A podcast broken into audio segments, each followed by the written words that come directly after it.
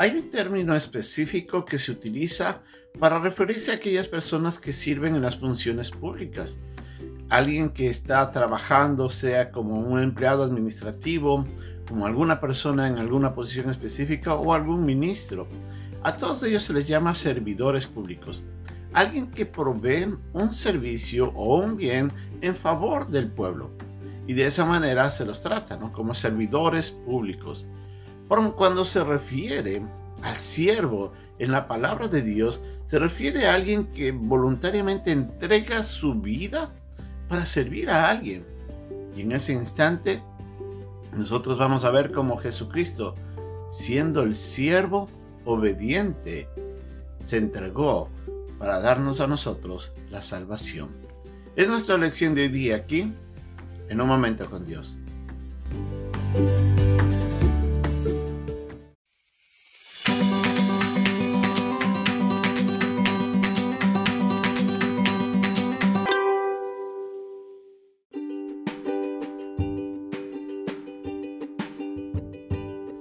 El pasaje de hoy día se encuentra en la carta a los Filipenses capítulo 2 versículos del 5 al 11.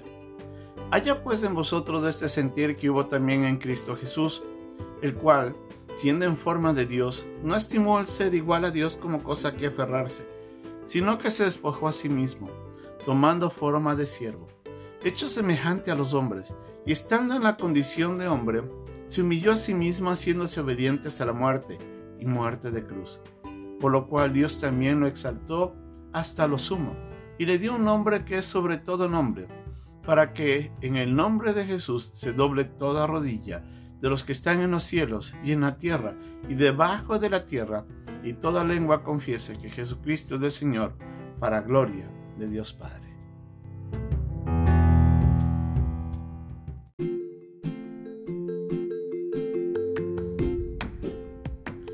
Pablo en su carta a los filipenses nos habla de un pasaje maravilloso haciendo referencia a la persona de Jesucristo y cómo Él siendo Dios se hace hombre para morir por nosotros. Como nos dice Pablo en ese capítulo 2, desde el versículo 5 al 11, Jesucristo no es que decidió quedarse en forma de Dios o siendo Dios en otras palabras. Y la palabra forma de Dios quiere decir alguien igual a Dios, en características, en deidad, en todo. Para, para hablar de la, de la igualdad de la persona del Padre y de la persona de, de Jesús, aunque ambos son Dios en sí mismo.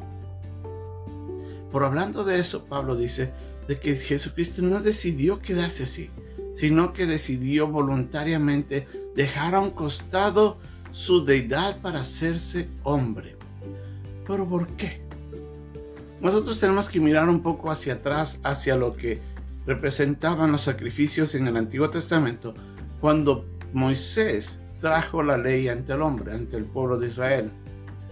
Y nosotros vemos ahí, por ejemplo, en ese ejemplo, de que los hombres cada vez que cometían un pecado tenían que traer una oveja un cordero y presentarlo al altar ante el sacerdote para que poniendo la mano sobre ese animal, ese animalito recibía la culpa del pecador y el animal moría como sustituto a causa del pecado del hombre. Recordemos que la paga del pecado es muerte. Entonces alguien tenía que pagar por el pecado. Y para que no se pague con la propia vida del hombre, Dios había permitido en ese tiempo el sacrificio de un animal. Ahora, ese sacrificio era incompleto. ¿Por qué? Porque no se podía comparar la vida de un hombre ser pagada por un animal. Eh, no son compatibles. Obviamente para que el hombre pueda ser liberado o, pagar propiamente por su pecado, perdón, tenía que morir un hombre. Y es ahí donde Jesucristo se hace hombre. Se hace hombre con el propósito de poder pagar Él como hombre perfecto por nuestros pecados. Otro hombre no podía pagar por mí con su vida. ¿Por qué? Porque de por sí él ya también e-, era pecador. Así es que tenía que ser un hombre perfecto y ninguno más que Cristo cumplía esa función. En la justicia de Dios se demandaba el pago de la muerte por el pecado y un hombre tenía que pagar por un hombre. Y Jesucristo, siendo Dios, se hace hombre. Ahora, eh, al hacerse hombre, Él se rebaja de posición, porque Él es Dios y toma la forma de un hombre para, que nosotros podamos a través de eso poder encontrar la salvación. Ahora Jesucristo, como nos dice en el mismo pasaje, se hace siervo, decide servir con su vida para darnos el beneficio del perdón, pero en su, en su propósito de cumplir como siervo, tenía que humillarse a la obediencia plena. Y la idea de la humillación no solamente era el que tenía que hacerse hombre, sino que tenía que tomar mi culpa, mi responsabilidad, hacerse él responsable de mi maldad, tomar mi pecado y morir en mi posición y él morir en la muerte más horrenda y más vergonzosa de todos en ese tiempo, la crucifixión, para que yo pueda ser perdonado. Él se humilla tomando mi maldad, acepta mi culpa, mi castigo. Fue maltratado, fue humillado, fue condenado, clavado en la cruz y todo porque quería que yo pueda recibir perdón de mis pecados. Jesucristo se humilla haciéndose obediente. La noche antes de su muerte, Jesucristo le pide al Padre que le ayude a enfrentar esto como Dios, Él es todopoderoso, pero como hombre, como, hombre estaba limitado y su cuerpo y su alma estaban en ese momento en gran aflicción porque sabía lo que tenía que enfrentar al siguiente día. Y en una oración ahí en el huerto le pide al Padre que le ayude a hacer su voluntad.